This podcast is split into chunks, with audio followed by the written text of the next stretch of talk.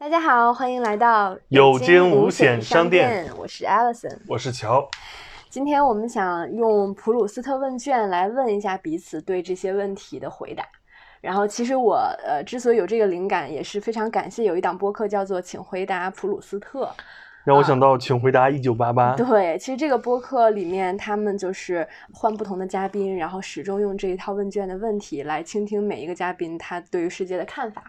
然后我觉得也挺好奇，其实一方面是好奇你的想法，另一方面也特别好奇我自己会怎么回答这些问题。嗯，那如果说碰到就是我可能无法回答的问题，我可以选择稍后再说吗？我的计划是这样的，就咱们现在是属于二十七八岁的阶段嘛。今年填了一次，那么我们三十岁的时候是不是可以再填一次？然后可能这次没有，实在找不到答案的那些点，可能你到三十岁的时候会有新的想法。嗯，把可以把它当做一个记录当下心境的一个小日记。是的，然后等可能很多年之后回来再看啊、我二十多岁的时候是这样想的，其实挺有趣的。好，那我们开始吧开。始吧。先来问第一个问题哈，你认为最完美的快乐是怎样的？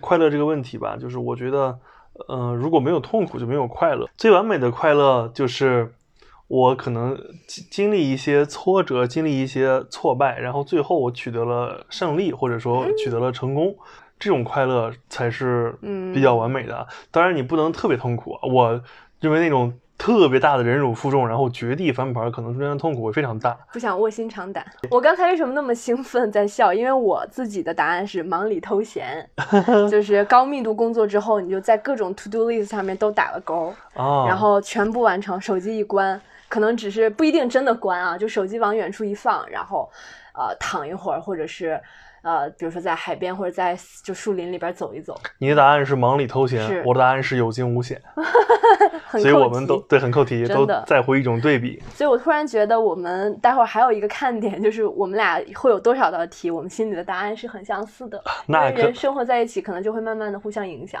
嗯对我来问你第二个问题，你最希望拥有哪种才华？嗯，其实我目前最希望会熟练掌握一种乐器。哎，你你现在是不是拥有这些这种才华？嗯，我最近在自学尤克里里嘛，但是我觉得这还远远不够。我特别希望学会一种能够真的让我投入其中，然后行云流水、特别爽的宣泄自己的情绪的这样的。所以，比如说这种乐器，你的标准是精通，是吧？对，因为精通不是为了给别人展示，而是为了因为你精通这个东西，所以你在其中，我觉得那个状态会更好。你会真的不会因为中途的卡顿而影响到这个情绪的宣泄的过程。嗯，嗯然后，所以我其实对于这个才华的这种憧憬是一种向内的，就我希望他能给我呃陪伴和安慰。对，我跟你正好相反，这道题嗯上，我希望拥有的才华是向外的。嗯我希望我就是在跟别人交往的时候，可以让别人喜欢你。我当然不是去讨好他，或者说是那种，比如说两性之间的这种感情之间的喜欢，就是他觉得你是一个非常 nice 的这样一个这样一个个体。春风。，对，当所有人都喜欢你的话，你做事肯定无往而不利。是。我好功利啊！如果你把这个当做一种才华的话，那说明你心里认为它是一个可以被后天训练的。对我认为是可以的。嗯，人情练达即文章嘛。是我对你的第三个问题啊，你最恐惧的是什么？我最恐惧的是什么？其实我最恐惧的是那种无法释放的压力。就是说起来可能很抽象啊，就比如说，比如说你有一种宿命，就是这你必须你可能负着这种什么血海深仇了，嗯或者说你有这种无必须去完成的这种，西西弗斯。对对对对对，嗯不断把巨石推上山顶。可能很像，但是有一点偏差。我可能更像一个，比如说是呃，比如说慕容复这样的《天龙八部》里，他就必须得去光复他的王朝，他必须得把啊祖辈的这些东西都背在身上。就是这种东西，就是你无法逃脱它，嗯，其实是一个你的思想和行为上的一个牢笼，可无法逆逆转的命运。不自由。嗯，可以这么说，可以这么说。嗯。嗯，我的恐惧是失控。就你知道，我其实小时候就是特别害怕狗嘛。然啊后虽然现在越来越对狗狗比较喜欢了，但是我后来在想，其实害怕狗也是因为不可预测它的行为，因为我不太了解小动物，嗯，所以我知道可能我说出一些话、做出一些事儿的时候，我我面前的这个人他会给我怎样的 feedback 和反应。但是如果是一个狗的话，我有的时候我之所以害怕它，是因为我害怕失控，就是我对于我现在所处的这个环境没有了掌控力，操控不了我所处的环境，改变不了事情的走向。你看，咱俩的这个答案很有趣啊！你怕的是失控，你怕的是失去方向，而我怕的是方向一成不变。是，这这还是自由与不自由？哎，我突然想起一个点，就是咱们俩刚搬进这个新家的时候，买了一个门店儿嘛。当时那个门店儿，我在淘宝店选的时候有两个选择，一个是上面写着自由，嗯，一个上面写着幸福。对。然后我们最后决定买幸福的那个。嗯。然后后来就原因是，嗯，就这个家本来就已经很自由了，不需要这个门店再去。渲染和加强，还是怎么样来着？怎么说的来着？对，因为我觉得家其实应该是一个幸福的港湾。我出门是自由，回家是幸福。我是觉得是，就是家里本身就很自由。对对对。然后你可能更希望是一种温暖和依赖。对，好啦，那下面一个问题啊，你目前的心境怎样？这问题好大。嗯嗯，这么大的问题，我觉得我就答我此刻的吧。就是最近一段时间，我就觉得是一个比较自我满足的状态。比较享受现状，我不会因为现在所处的这个呃环境或者是每天面对的事情而烦恼。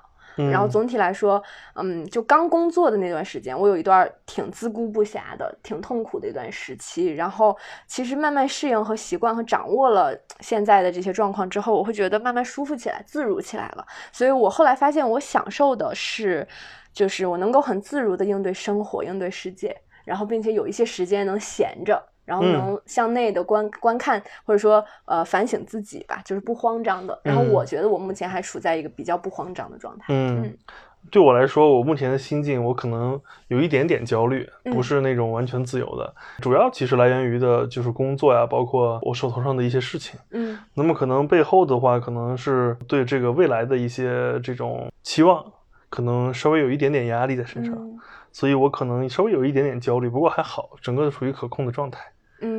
好，那下面一个问题，我有一个想法，我问还在世的人中，你最钦佩的是谁？然后我们两个一起说出来，好不好？三二一，没想 好。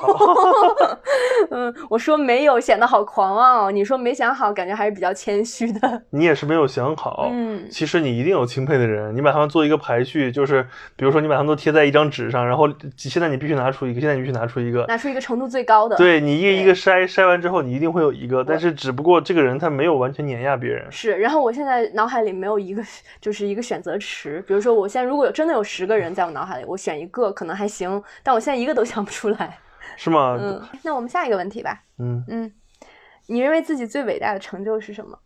三二一，我没写。你没写？哦，你写了。我其实我认为我最伟大、最伟大的成就就是我可以组织起一个团队，为一个目标而奋斗，组织起一个七八十人的团队。问你下一个问题：你自己的哪个特点让你自己觉得痛恨？嗯，我想到的第一个就是情绪化。你可能也挺痛恨的吧？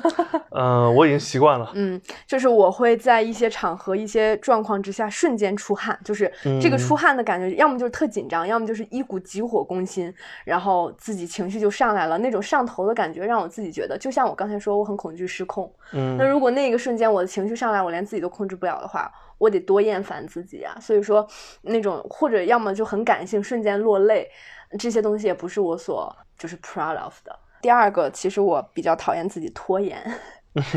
对，就是我讲一个刚才咱俩经历的例子，就是我今天去了趟单位开完会回来之后呢，我就趴在沙发上玩手机，然后这个时候你就说你要下趟楼，先去理发店剃一下头，先吃饭。然后嗯对，然后因为我晚上不太想吃东西，所以你就说你自己在楼下先吃一口饭，然后剃一个头，然后我想着这段时间我可以做一些别的事情，结果我正在玩手机的时候，你突然开门进来了，我特别惊讶，我说。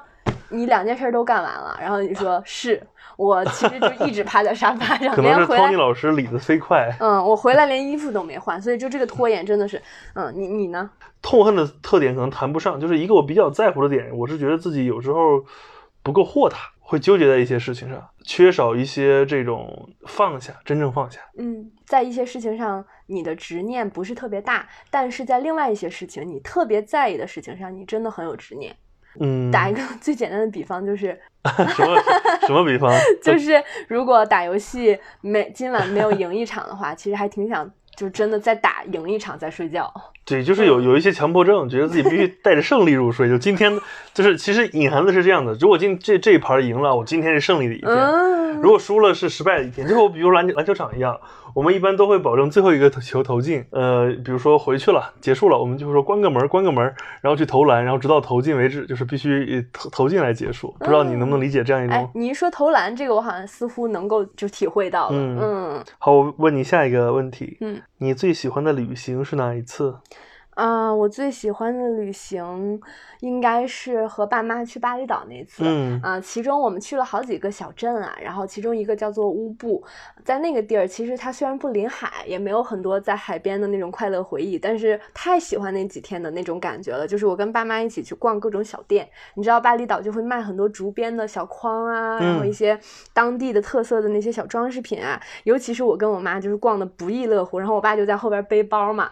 啊、我妈可能在跟人家店员讲价的时候，她就用中文讲，然后我就在那边翻译，非常非常放松的一个过程。然后再一个就是我们当时是住在一个花园式的那种民宿里面嘛，嗯、在一楼有一个酒吧，我们在那儿吃着吃着饭，然后酒吧里面有一个乐队，就是有那个邀请顾客上前面去唱歌的那个感觉，然后我们就推我妈上去了，然后她就在那儿演唱邓丽君的歌曲，因为其实邓丽君在南亚也是比较有影响力的嘛，给她录视频就是在异国的一个非常风情的夜晚，一展歌喉，然后觉得那是第一次我跟爸妈就是三个人，我们个子又都很高，然后又都是瘦瘦的年轻人，就是我一想到就会觉得是三个年轻人。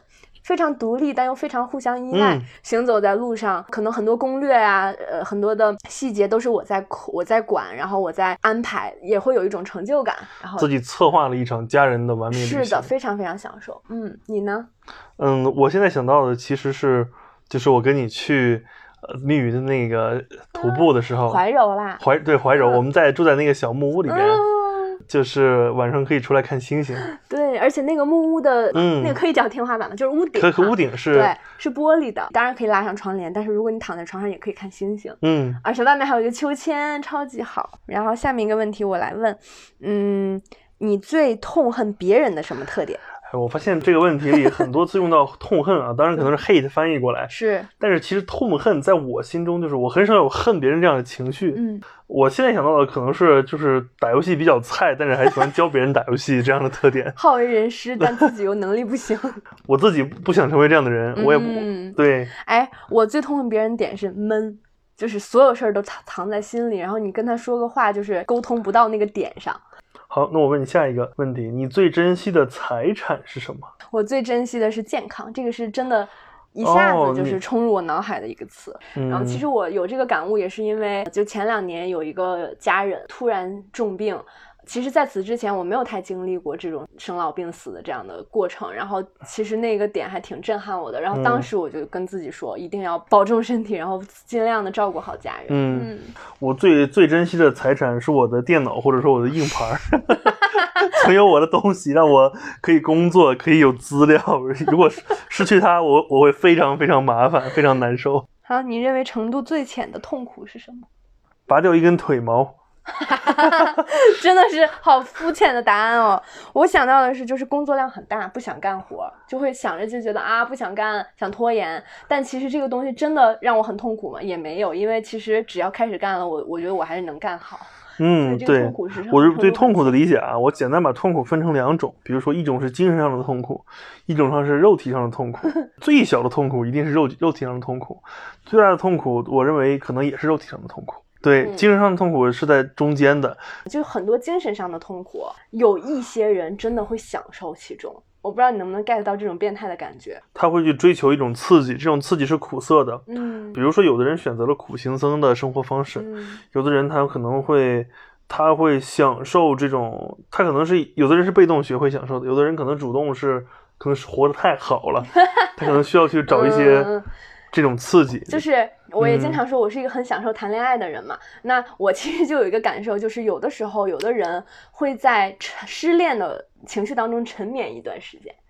那段时间，他是完全纯然的痛苦吗？我觉得未必。它是一种很复杂的感受，里面掺杂着一丝丝，当然可能对于比较自恋型人格的人来讲啊，尤为严重，就掺杂着一丝我在失恋、处在这个状态当中的一种莫名变态的快感。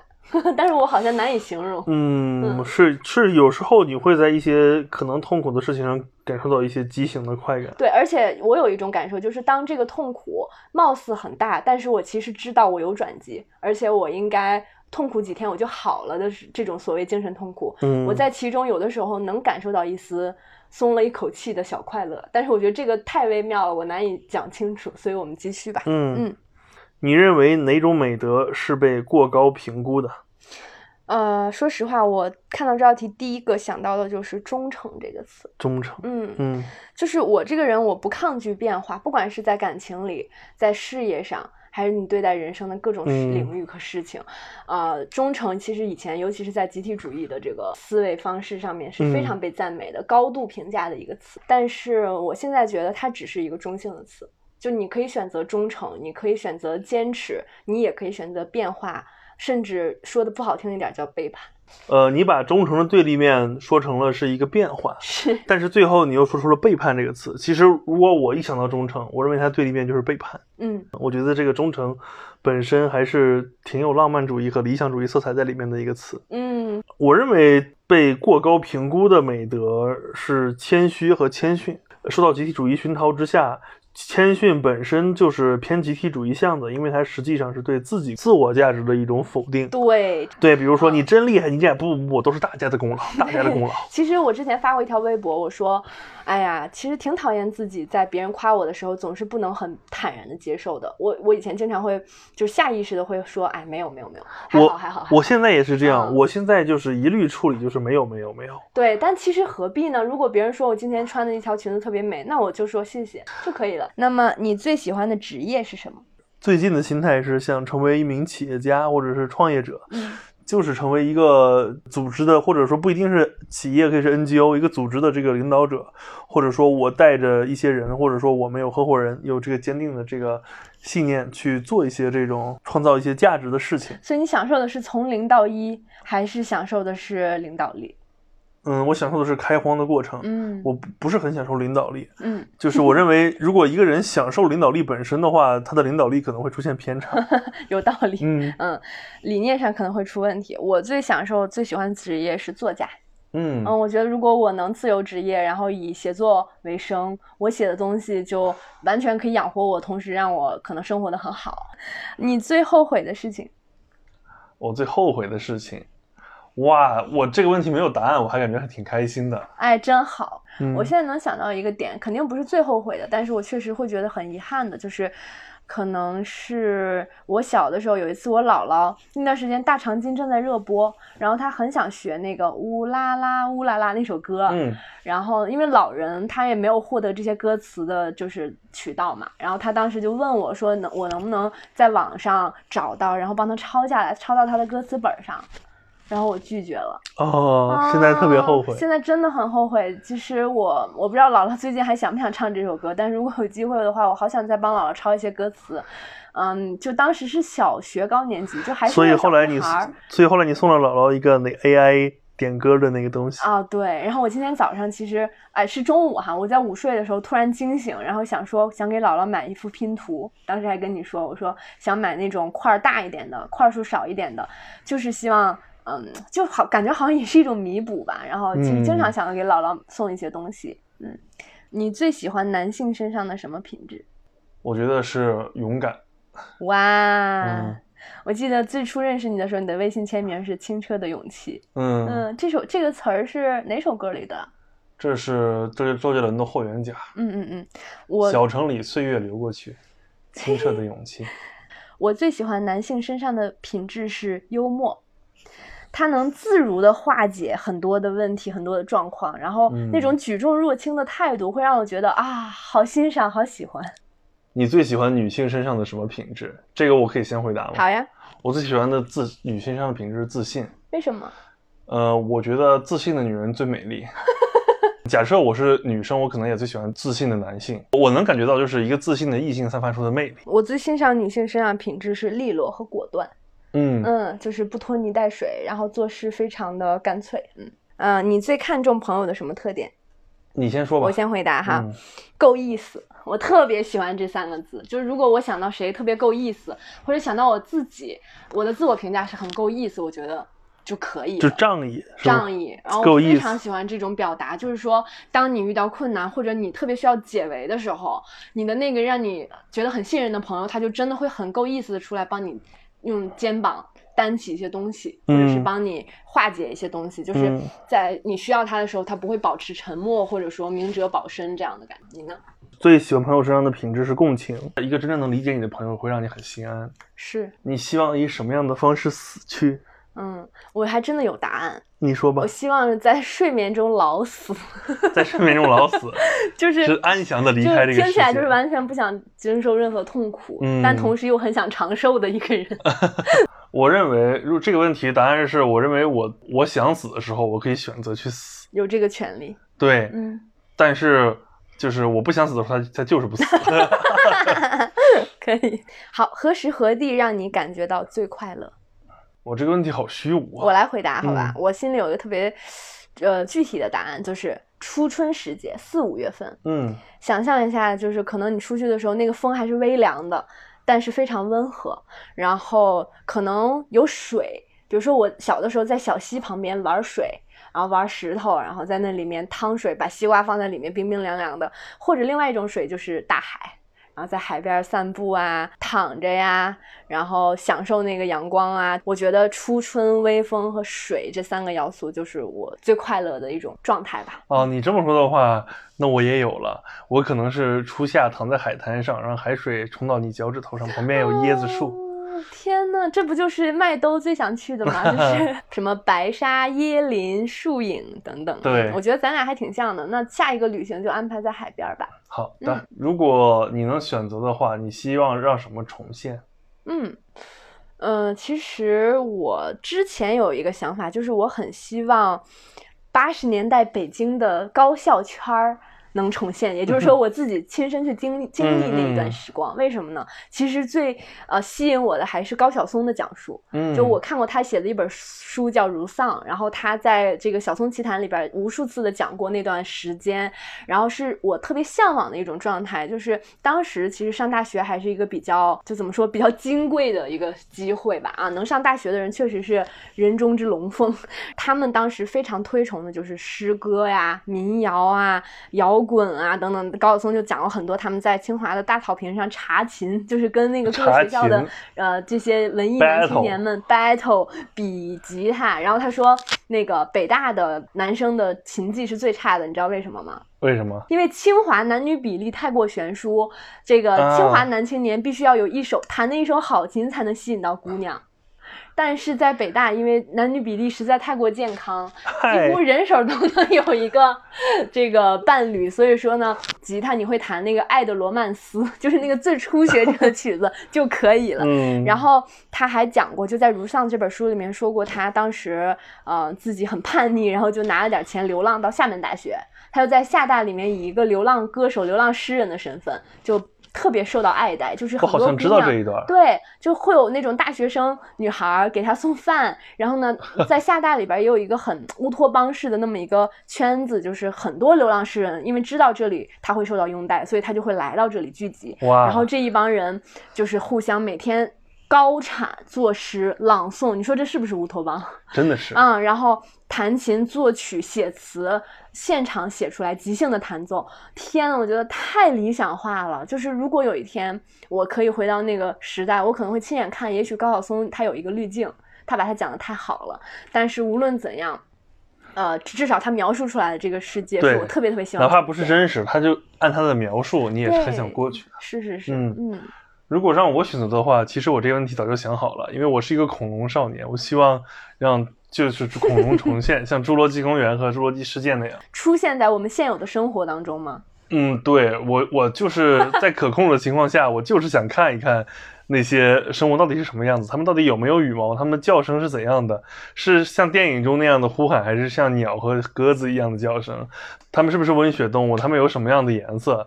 究竟它们的这个繁衍方式和它们的这种领地的这种意识，还有它们这个它们是否成群活动，这都是我非常想知道的。嗯，嗯，那我问你下一个问题哈，你的座右铭是什么？这个其实是最后一个问题了。嗯，我现在的座右铭就是我其实也经常去更换啊，比如说把它们写在微信签名上。我现在的座右铭是简洁带来带来力量。嗯，我认为简洁是一个其实是一个非常难得的品质，就不管你说话做事，其实简洁不代表简单。而是代表它直指要害。比如说，我们最近在孵化一款产品，我给它想一个 slogan，slogan 都是简洁而有力的方式。对我认为，简洁透着这个人有高度的智慧和这个总结概括能力，是，并且发现事物的本质。所以这是我的座右铭。那你的呢？我的座右铭，哎，真的特别巧，我也是写在签名里。我的微信签名就是“生活的艺术在于把事情做成”。我以前会觉得。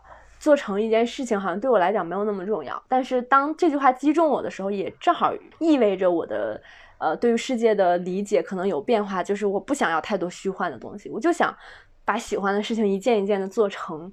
当我做成一件事情的时候，那个无穷的成就感，其实比我很多我觉得 过去中二时期的无病呻吟要让我更幸福、更踏实。对，就赋予自己的人生一些实在的意义。是，嗯，OK。所有的问卷问题我们都回答完了，那希望咱们三十岁的时候再答一遍。好的。如果大家有什么想和我们讨论的问题，或者想让我们谈的话题，都可以给我们的邮箱发邮件。我们的地址是有经一个小下划线无险 at 幺六三 dot com。刚才说的所有的字都是全拼，啊，希望能够收到你们的来信。OK，感谢大家的陪伴，我们下期再见，拜拜，拜拜。